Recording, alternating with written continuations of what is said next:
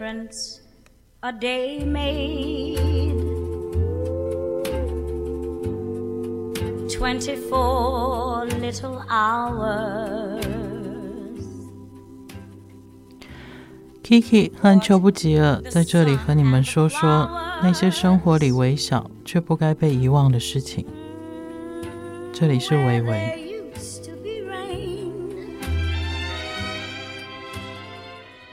之前可能因为我觉得我们两个在讲啊，哎，有的时候第一个讲太快，啊啊，第二个是有一些议题其实只有讲一半，啊啊，所以我就有挑一些我们一直在重复说的事情，就把它再再再延伸讲这样子。因为我有一些朋友他们固定在听，嗯，他就会觉得有一点可惜，就是你你你有很多议题你可以一直提出来，然后我们可以对话。后来我发现其实。问题就是我们太熟。啊，对，就是我们两个讲话，我们已经很熟了。那我们没有想到，其实这个是有一些人在听的时候，他会，对的，他可能我们刚开始讲，我们觉得讲完，可是他可能才刚在想这件事情，我们就又跳另外一件事情，这就印证了这个群众是平庸的。嗯他们如果不平庸，我们俩不用坐在这？也是嘛，恭喜嘛，希望平庸的大众越来越广大，我们才有事情可以做，好吗？对，对，而且越平庸越好呢，我们可以混更久。我我我上一次不是去台南嘛，嗯，因为我后来发现，哦，我台南的朋友跟，因为我那个朋友他在开咖啡店，嗯，我发现那里他的客人都在听呢，然后我去的时候，他们问我说。请问那个邱什么他是谁？我说你要见他，我可以帮他办签名会。啊，一本书一万块哦。然后见一次。他说你是去哪里找到一个这么神奇的人？我说嗯，我下次可以带他来，你就在这边办一个签书会。可是你要做他人形立牌，他才会来。然后就问我说，他就问我说，你的名字真的是那个吗？我说你们可以去加他的脸书，叫邱司机。嗯哼，结果都没人来加，忘了后面讲太多。然后我发现他们其实就是这样的对话，对他们来讲是新的。对了，可是我后来他们就一直跟我说，有的时候听完会有点一下没办法消化啊，因为。他们现在其实很多人在工作啊，或者是在运动，他们都会听。Oh. 可是你去听，我有去听他们常听的那些，他们其实就一件事情啊，讲完了，oh. 那个节目就结束了。Oh. 对，然后反而是我们可能，然后我就在想说，其实也不用太刻意，因为之后我们其实也该讲都讲完了，所以也差不多。所以以后要这样慢慢讲。然后慢慢很长，内容很少，然后慢慢就可以很多，可能一件事情就可以讲比较久一点。对了，嗯，对啊，然后就是连续剧的说法讲法嘛，连续剧 连续剧就是把短话长说，嗯，而且见好再加长。对，呃，电影就是浓缩在两个小时嘛，两个呃电影有拍过四个小时的都长片都大概都。大概观众也受不了嘛，都卖不好，对，都卖不好，太长了卖不好。大概两个小时以内的是最好的。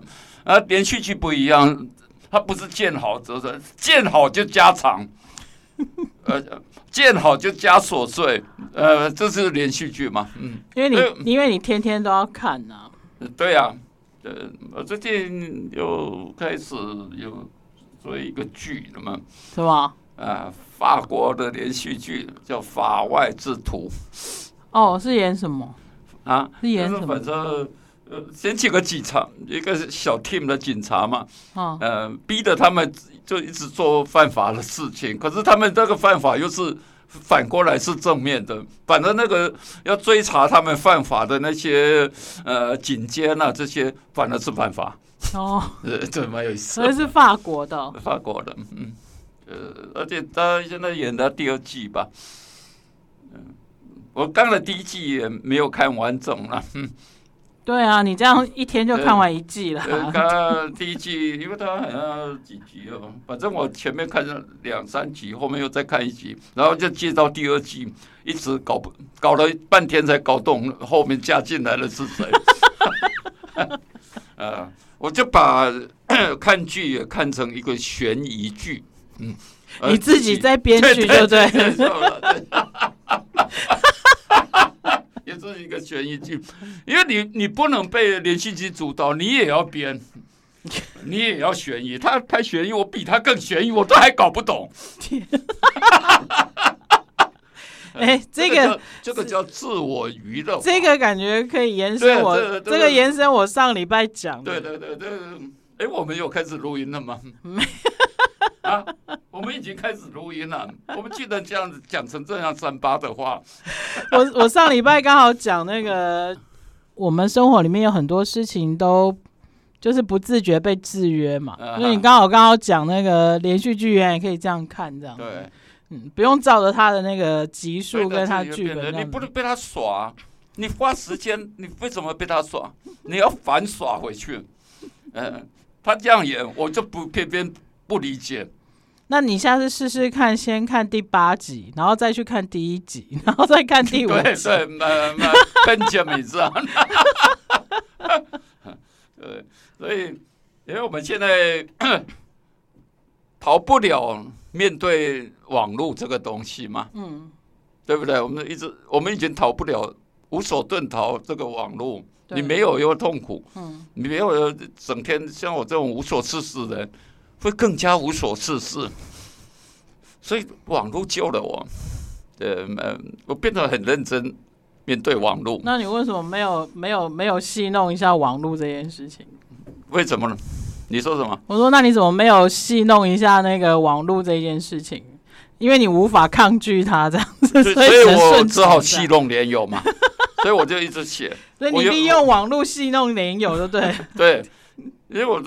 我这么认真，我也不能不能让我的网友呃休息太久。我一直要一直要调戏他们，呃，让他们不能休息。而且人就是这样，你你一放弃没多久，你放弃两天，你就整个散掉了。你别以为你很有号召力，没有不行。你某你 Mercedes-Benz 这么大的公司，一个月没做广告，业绩就下滑。我算什么？我连。我连纸糊的马自达都不是，因为都没纸，都没有用纸写。纸糊的真的很贵。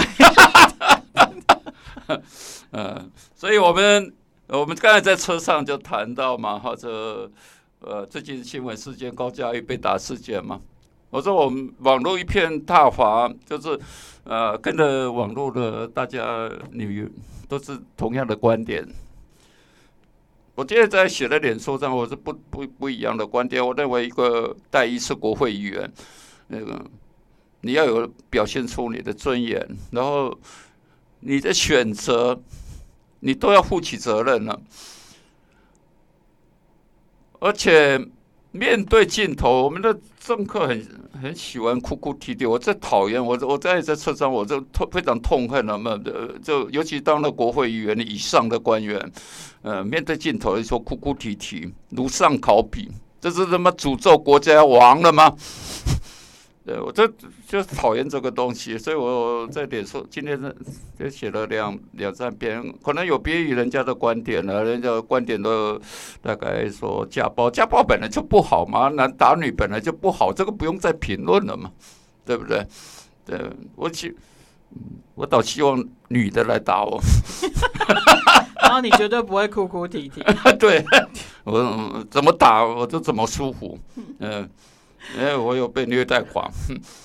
不过刚刚邱大哥在在在在重复这件事情的时候，其实我我心里面想的是，我觉得今天当然呃，国会议员你是在国家你有一个身份在了，嗯，对，所以嗯。呃可可是我想的是，就算是我们大家，你在面对一件事情，你怎么处理，跟你怎么去阐述给其他的人这件事情的时候，我觉得他很明白的可以展现。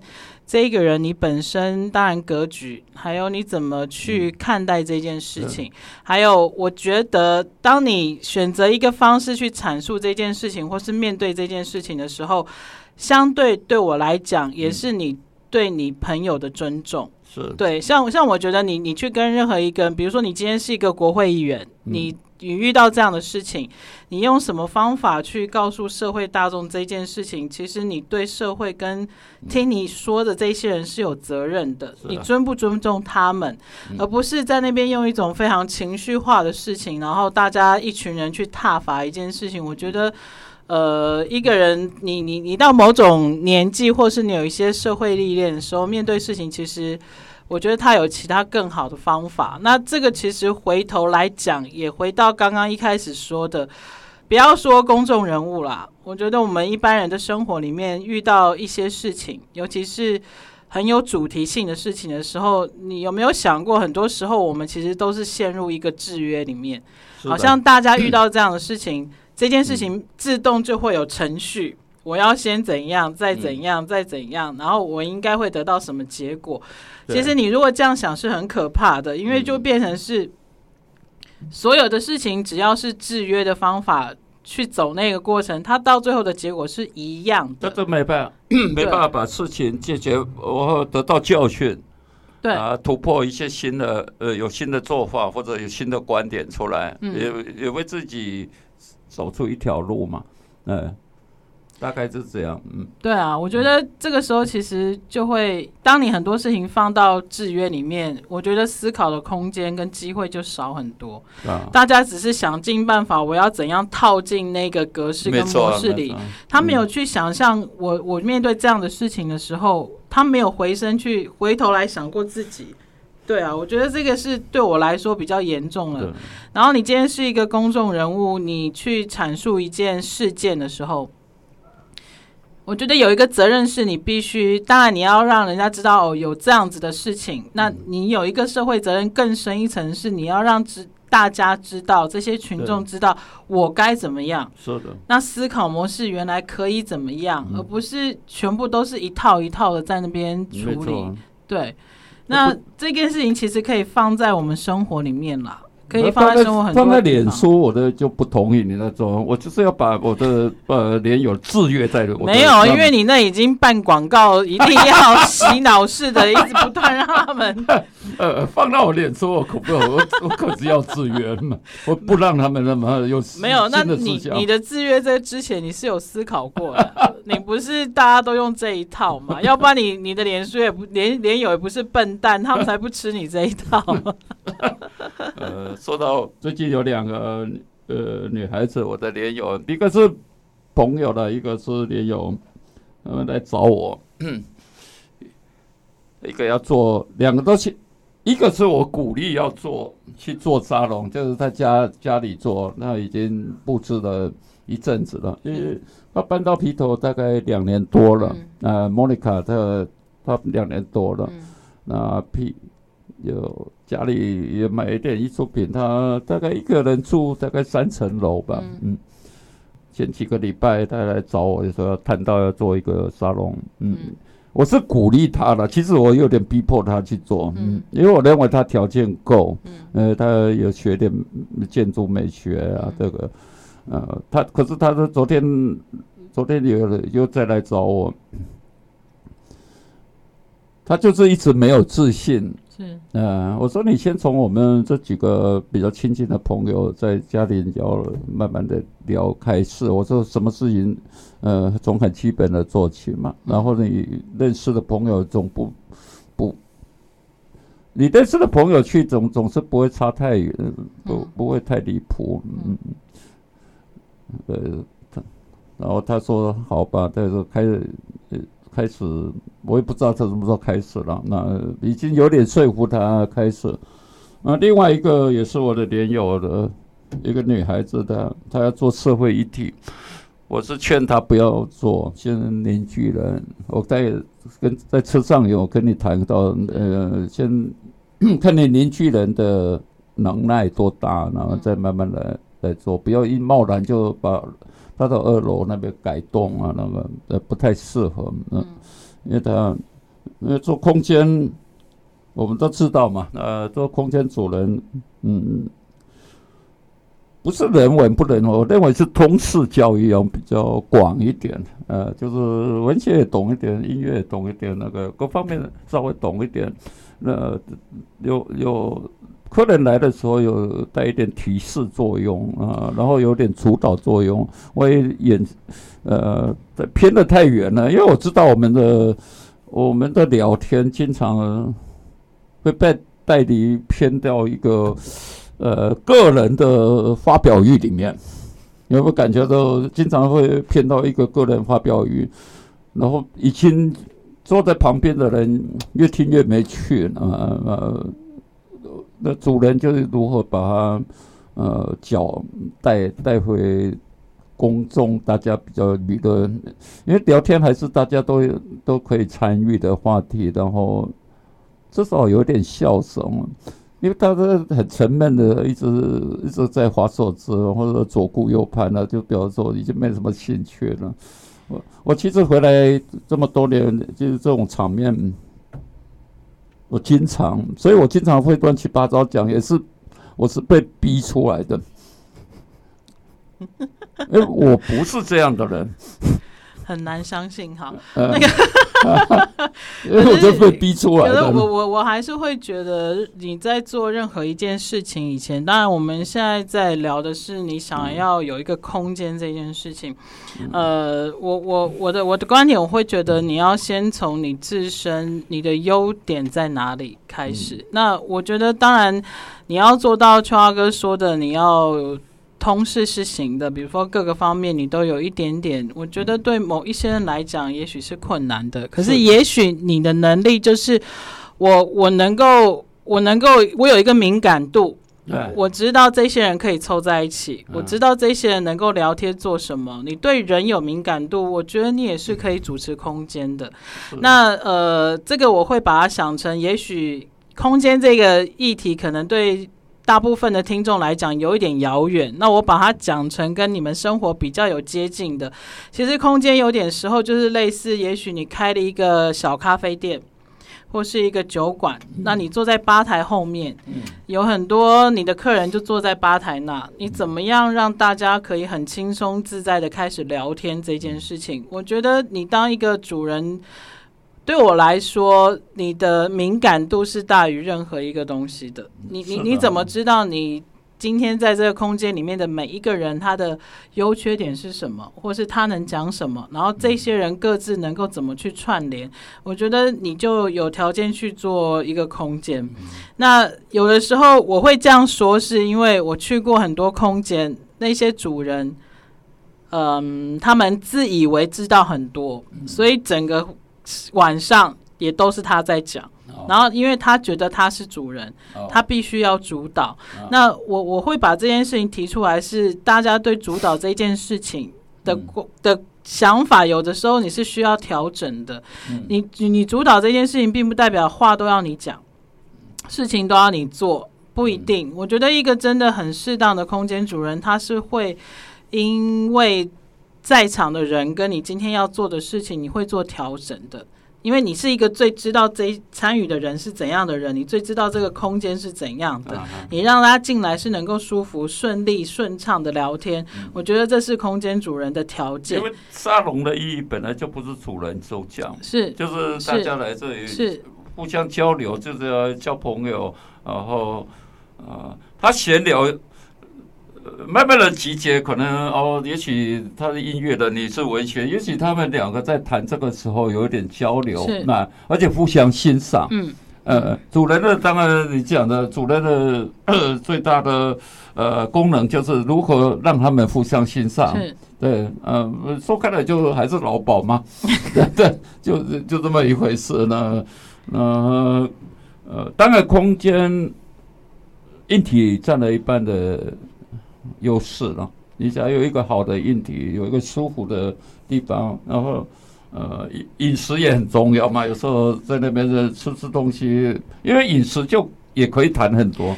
从饮，我认为从饮食带入话题还蛮好的，是啊，就是先喝点酒，吃点呃小东西，再互相的，啊、因为刚刚不认识都总会尴尬，然后。呃，谈饮食，大大概最没意识形态吧。我我觉得就是氛围啦，你那个地方你的感觉好的是舒服的，的人进去他就轻松，那很多事情很自然而然他就能够带出来。那当然，呃，也不是大家去想象的，好像真的很 gay 掰的在那里，你要弄一个什么样子，偶尔可以这样，可是并不是一直以来都是这样的心态，这样。不过有时候有一些 gay 掰的也不错了，那像有些很怪，非常怪异，那就是你在主导一起。那么今天早上大家挺高兴了，出了一个怪人，哎，回去还可以说嘴。我不大敢讲这个是目前为止我很少遇到这样的人，唯一一个是坐在我对面的这样子。通常在台湾遇到怪的，会让你觉得你很想逃走。我我每次你你讲对了，有时候那种怪好像不是那么自然的呢。可是其实我一直很喜欢沙龙跟大家聊天的模式，就是我觉得，呃，因为人不一样嘛。你今天我我会我享受一件事情，就是也许某一些很尴尬的情况。或是一些很怪的人讲一些很奇怪的话的时候，当下大家会怎么去反应？我其实我觉得很多时候乐趣是在这里出来的。可是呃，这一段时间我发现，好像大部分人是没办法享受这件事情的，因为大家都不想要。因为这个其实又要讲到幽默这件事情了。对你，你你怎么在？就是这应该已经算半公共场合了，那。遇到一个这么尴尬的情况，然后也许有些人是有点攻击性的，你怎样去化解这件事情？尤其是那个不是说像我们很熟的，是是是那个有有一点半熟不熟的，那就是要处理这个事情是有一种智慧的，对对、呃，智慧跟幽默在在，因为你。你又不能处理的太干，那大家不欢而散，就把这个场子搞乱了。而、嗯、你如何中呢？大家哈哈大笑的嘛，把而且那一个状况其实是很容易看出每一个人的性格的。不，那个是很清楚的。没错，没错。对，那对我来说，我觉得那是我我我很享受的一件事情。那。比起大家很平淡的在讲一些没感觉的那种事情，我觉得其实对我来说，沙龙或是聊天的意义，我觉得这个是你可以一直让这件事情，或者是我今天回家我还会稍微想一下的事情。因为对平淡的聊天，我们尤其我们台湾人平淡聊天太平了，了无生没有起承转合，就跟写文章一样，没有起承转合，就是很平。呃，话题也枯燥，嗯，这也经常碰到这个事情啊，那所以我呃，我们也走投无路啊。我们我站在车上讲，我我也走投无路。我看起来呃有点社交，我也我也无所遁逃于什么 这个平庸呃呃模环境里面。你这样子那天天天找你吃饭聊天的朋友，情何以堪？呃，最近因为呃。这个是这样，我记得我这一辈子哈，经常有一些年轻人，呃呃，就像伴游童子。呃，早期是 a l n 还在台中啊，是我的伴游童子。后来最近就小安，小安走了，现在又来一个陈天华，是在三一八学院的时候认识。哎，我的伴游童子还不少呢。可是，可是因为这个庭委最近才开始出，嗯，呃。一阵子没几年没见面，这基本才出现，嗯，所以也要慢慢培养，伴游童子也要慢慢培养，那也不这么容易，不是一下子就很快乐，呃，也也得慢慢培养嘛，呃，伴游不容易啊，那他他伴我游，我也不，呃，我是伴游老子，而 且也是互相伴游，当然我喜欢跟年轻人在一一起，呃。年轻一辈的有一些事情，我也从他们的聊天中取得，因为到底呃不同的 generation 嘛哈，呃不过大致人性的大大致一样，然后他们也对我有一点兴趣，说他们很喜欢听我讲古，嗯，原来我讲的都是古，对，呃，我成了古人，他们的古人了。那么他说，哎，我们喜欢听邱大哥讲古。对，我说我都在脸书上讲完了，那那平常聊天你们讲我听就好，反正我也听一般而已，耳朵不好。对，没错了，这个我我说的是正式，也不叫正式空间，就是说你每天一个都市嘛，因为我们一个都市，我们这个都市是不能一个人玩的，嗯，因为它没什么逛头，嗯。所以，我像我这个嗜好很很窄的，就是书店嘛，那个呃古着店跟书店，这那台中就没有几个地方嘛。就是每天都固定来了，十一点到成品，十二点到茉莉，然后回来在脸书上骂骂人，骂完以后，呃，心情不舒服，再出去，那再去找几个可以骂的，那骂回来以后还是不舒服，再到咖啡馆去骂，然后呃，咖啡馆又不能直接骂，呃，经常跟着的跟着主人，然后指桑骂槐旁边的，这个就是我练习我的语言的地方，我每天呢几乎。一个礼拜有的三四天是这么过的，对，然后就只有这样过。那我我要活下去哦，我要让自己快乐。这样的是你已经习惯。啊、我觉得其实你这样的生活模式，我听起来我是觉得你已经习惯，而且你是喜欢观察这件事情的。我喜欢观察人呢，对，因为我呃，我我就想观察人之呃他的样子，这个，因为从观察人我。我让我自己知羞耻，因为比我好的我自己感觉羞耻，比我差的我歧视。其实，其实这种东西，其实你你如果养成某一种习惯或是敏感度，你的生活会多一点乐趣了。简单来讲是这样，那不是呃，你今天做，因为秋华哥刚刚讲的，他的生活听起来好像。觉得好像一天到晚都在做一样的事情，去一样的地方。嗯、可是我觉得大部分的生活都是这样的。是的。每一个人的生活，嗯、不管你有没有工作，嗯、你什么年纪都是这样。那可是超哥刚刚说的是，他里面他找到乐趣了。嗯、那乐趣这件事情，你要怎么去找？我觉得最简单的，真的就是你你让你自己的敏感度提高，嗯、你慢慢就会在里面找到一些乐趣。当然，我觉得我要讲的是，乐趣不一定都是。正面的，嗯，对，有的时候它可以引起你一些愤怒，我觉得那也是乐趣。可是你要知道你自己喜欢什么。那很简单的讲，就是让你的生活本来是一条平行平线的时候，它可以有一些起伏嘛。嗯，那这些起伏，它可以在很多方面，它会多一点情趣在里面。也许你在跟你朋友聊天的时候，你只就是跟他讲，我昨天遇到了一件多糟糕的事情。那我觉得这其实就是我们说的沙龙的聊天的。最基本的开始，嗯、最基本的开始。所以一个人也一个人逛，我认为也是。假如说你会观察，也是一个人的沙龙。是，其实例如我在书店，嗯，我就看站在哪一个书架前面的人，那个人，嗯、呃，那个形象，嗯、呃，那个古典文学的呢，大概都是中老年男子，呃，就穿个拖鞋，嘛，夏天呢短裤，嗯。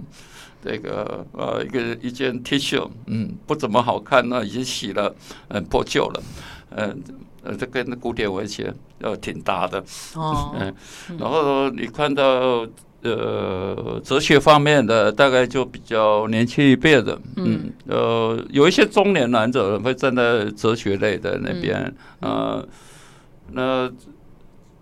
一些中文创作，就是台湾，就是所谓的中文创作，中中国人的作者写的，那就比较比较普遍一点，就是他年龄层都一样。然后那个美食那边很多，就有有一些女女孩子偏多一点，或者以我给他看的女孩子偏多一点。然后那个财经，管呃，怎么理财那个。那就全部中年男子的后备班全站在那里。你看我们台湾的男人多上进，全站在那里嘛。呃，而宗教心灵的，那我不敢看。嗯，我不太敢看。嗯，因为我说错了，绝对没有好听。因为你没有灵性，所以你看对我们不敢看。那我沾不上边。那诗集呢？诗集的嘛，就我站在那里了。真的，我每次诗集都是我一个人蹲在那边，成品的也好，茉莉的也好，呃，很少人跟我一起蹲在那边看诗集，就我一个人。当然，可能时间上的我也不能这么自大，然后不过这偶尔自大也好的，因为像我这种呃心虚的人，嗯，呃，自大就是我的本钱。嗯